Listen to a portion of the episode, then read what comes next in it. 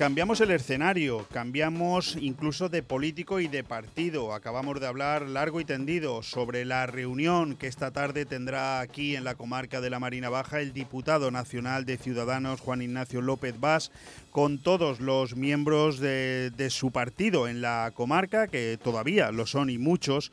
Y pasamos a analizar la actualidad, la realidad de la ciudad de Benidorm que por desgracia de nuevo no está pasando por su mejor momento y es que el maldito COVID está causando estragos. Bueno, tenemos con nosotros al mejor de los analistas, a la persona que siempre llamamos cuando no es uno sino varios. Los temas, en este caso hay ocho, no sé si nos dará tiempo a comentarlos todos con él, cuestiones relacionadas con la actualidad de Benidorm. Les hablo del concejal del equipo de gobierno del Partido Popular en el Ayuntamiento de Benidorm, José Ramón González de Zárate. José Ra, ¿qué tal? Muy buenos días. Buenos días, Leopoldo, y a todos los que nos escuchan. Pleno el pasado lunes, pleno ordinario del mes de julio. Vamos a ir, eh, bueno, haciendo una reseña de muchas de las cuestiones que quiero tocar con el concejal. No necesariamente el orden que voy a seguir es de la importancia que tienen, pero vamos una detrás de otra. Eh, curiosa interpretación, concejal. Préstamos que solicita el Ayuntamiento de Benidorm para llevar a cabo la creación de una pista BMX y la mejora del pabellón Raúl Mesa. Me parece bien. Es decir, el endeudamiento es bajo y las obras necesarias, pero son obras diferentes. Eh, se, se, puede entender, concejal, se puede entender que lo del Raúl Mesa se, mm, se, se solicite un préstamo porque hay una aportación del 50% o más de la Diputación.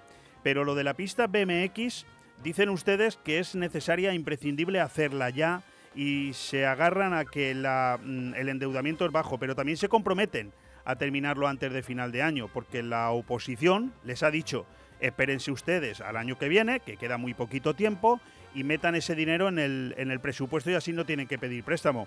Como no terminen ustedes la obra en cinco meses, el año que viene se los comen. Bueno, obras fundamentales y esenciales y, van a ser muy positivas para el futuro de venidor. Eh, lo que es el, BMX y con lo que es Raúl Mesa. Raúl Mesa es una labor de que un edificio que lleva más de 35 años que tenemos que intentar solucionar sus problemas, que tiene unos problemas de goteras, hemos hecho muchas reparaciones, pero al final eh, tenemos que hacer una obra integral, ya que es un edificio hecho hace 35 años. Y encima recibimos una subvención de las pocas administraciones que nos están dando subvenciones. Dirá usted, oye, que reciben ustedes de todas. No, recibimos de todas porque ponemos somos de los que apostamos por la libre concurrencia. Presentamos proyectos, presentamos grandes proyectos por los técnicos municipales y entonces nos dan todas. Pero donde nos dan a fondo perdido y, apoyan a este ayuntamiento es la Diputación Provincial de Alicante. Y el, circuito de BMX es una cosa muy sencilla. Es decir, tenemos, eh, va a ser el primer circuito homologado tanto nacional, en España no hay ninguno como internacional, para poder hacer competiciones y los datos nos dicen que cuando se hace este circuito y cuando hay competiciones, vienen en el tema de turismo muchísima gente a, poder venir a nuestra ciudad. Entonces hemos tomado decisión de hacerlo y hacerlo cuanto antes para que en el próximo año 2022 podamos tener competiciones.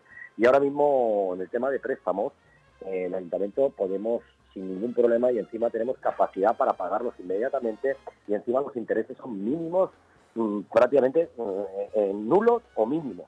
Entonces por eso lo hemos hecho. Yo creo que son dos obras fundamentales de ciudad, dos obras que hacen crecer en el tema del deporte local y también, como no, del, eh, del turismo. Entonces creo que tiramos para adelante y es una decisión que hemos tomado, yo creo que bien tomada y lo veremos para el próximo año 2022. No, no, no soy yo quien lo va a poner en duda, pero sí, sí que le voy a decir una cosa, o, te voy a decir una cosa, José, a pesar de haber sido concejal durante cuatro años, hay algo que nunca comprendí. Si un ayuntamiento económicamente es solvente, tiene caja, está bien, ¿por qué tiene que pedir un préstamo para hacer una obra? Mm, es algo que se me escapa. No sé si te pongo en un aprieto, pero yo no lo entiendo. No, no, no, no. Vamos a ver, es que tendríamos que ir eh, ahora mismo todas las partidas del presupuesto municipal tienen consignación. Nosotros tenemos en inversiones, teníamos la viabilidad de poder endeudarnos eh, eh, sin ningún tipo de problema y teníamos unas partidas de inversiones que van por préstamo y entre ellas hemos tomado la decisión, la BMX o por ejemplo la catenaria de Levante, obras fundamentales, pero es un endeudamiento que nos lo vamos a cargar inmediatamente y prácticamente sin intereses, es decir, no es un endeudamiento como se hacían antes de 8 y 10 puntos de intereses, ahora mismo estamos hablando de intereses prácticamente de cero euros. Sí, sí, sí. Bueno, eh, por otro lado, vamos a ir siguiendo con el análisis. ¿Cómo va la campaña de la hora gratuita que se puso en marcha en los parkings de Benidorm hace ya un par de meses?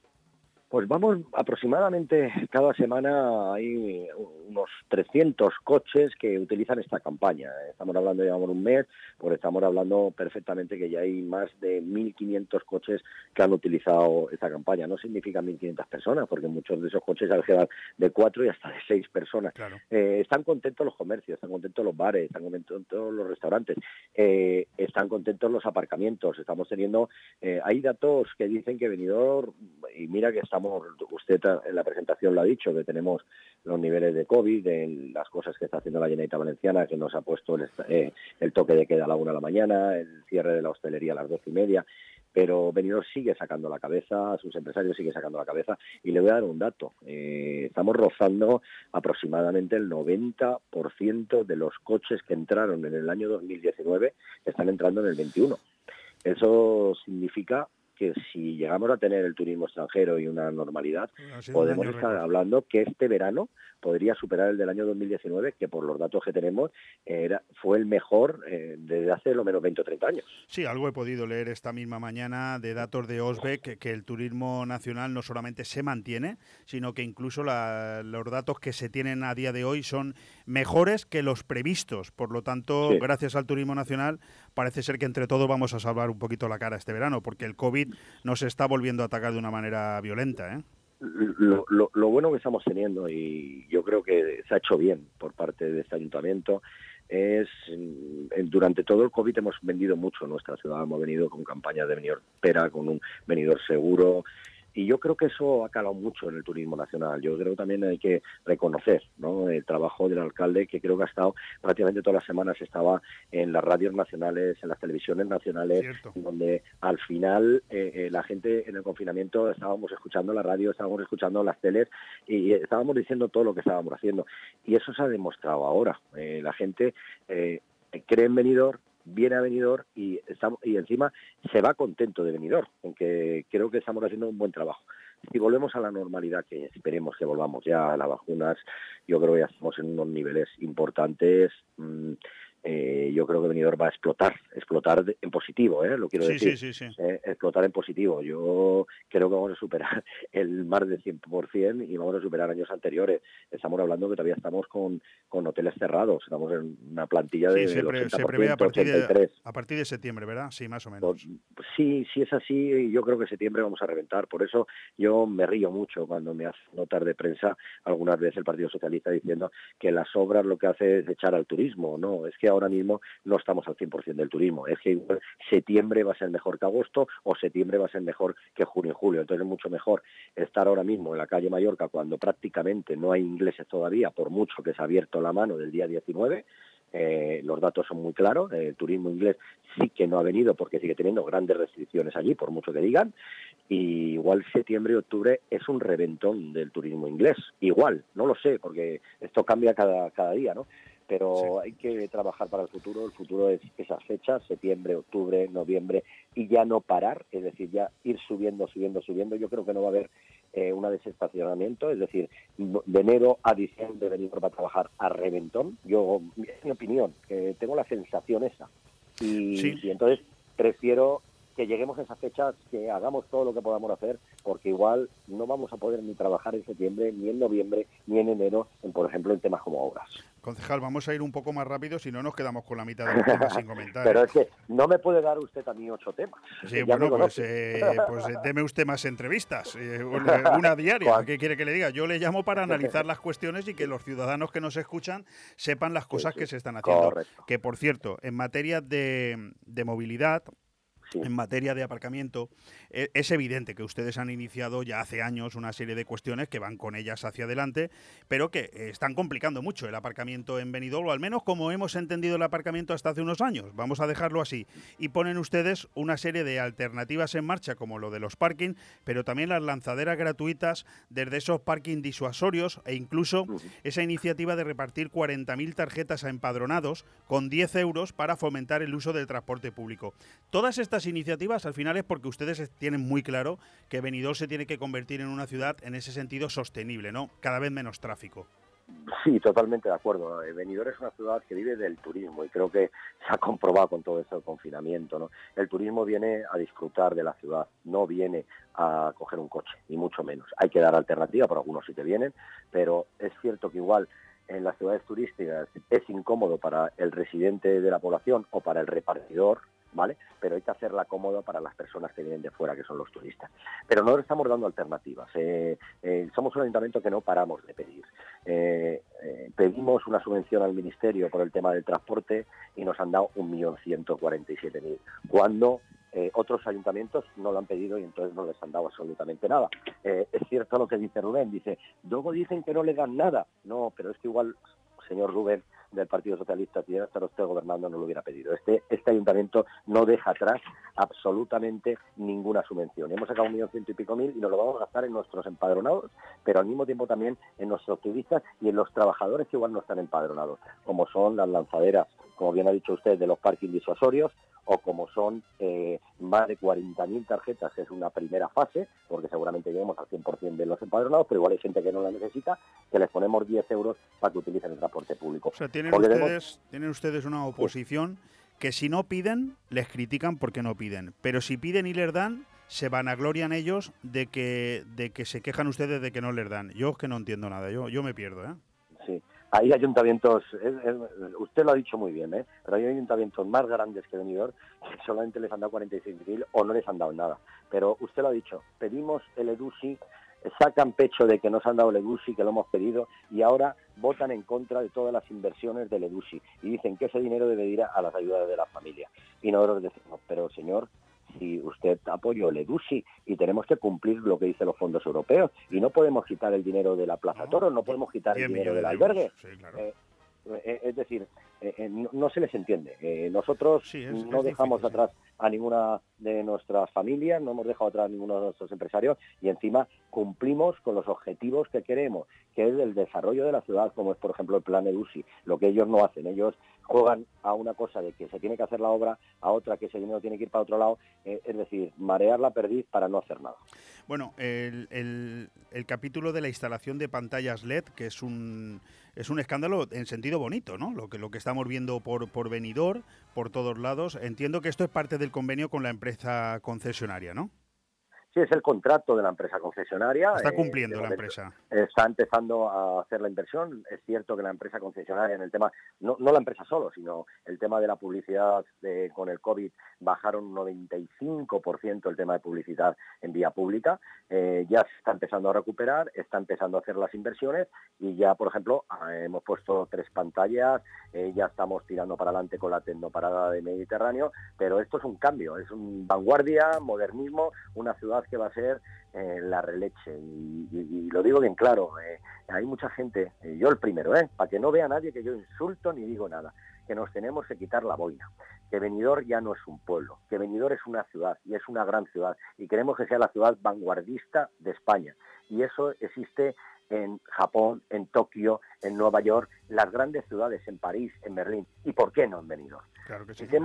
la boina. Y yo lo digo bien claro. ¿Por qué en París, en Nueva York, en Nueva York han cerrado todo eh, eh, eh, en la parte central de Nueva York y no pasa nada? Y es ahora mismo todo peatonal y no pasa nada. Y aquí los propios, nosotros propios, los de Benidorm, nos quejamos porque estamos cerrando y estamos haciendo zonas peatonales. Señores, de verdad, que no es un pueblo venidor, que es una gran ciudad y yo soy el primero. Quiten, José Ra, quítate la boina. Eh, quitemos, no somos pueblerinos, somos una gran ciudad y una ciudad vanguardista. Es complicado, sí, es complicado. Pero, tenemos que pensar. No, no, tiene razón, ¿eh? Tiene razón. ¿Eh? Sí, sí, tiene toda la razón. Por cierto, que otra, otra iniciativa que a mí me ha gustado mucho, no sé qué resultado ha dado, eh, ha sido esta, esta prueba de los contenedores de quita y pon ¿no? En, en, en, las plazas más concurridas durante un determinado horario, pero que al final esos, esos contenedores no estén a la, a la vista pública 24 eh, horas al día. Entiendo que esa es la opción, ¿no? Resultado espectacular. Plaza Constitución, es decir, Plaza Catí, como lo conoce la gente, da gusto verla felicitaciones por parte de los empresarios y de los vecinos de la Plaza Constitución. Y es simplemente educación, y es simplemente cumplimiento de ordenanza. Ahora, a ver, ¿por qué tienes que salir por la mañana y llevar tu bolsa basura que va a estar durante 20, durante 20 horas dándole el sol y produciendo olores. No es más fácil que hagamos lo que pone la ordenanza, salir a las 8 o las 9 de la noche, salir con tu basura, llevarlo al contenedor y por la mañana esos contenedores que desaparezcan.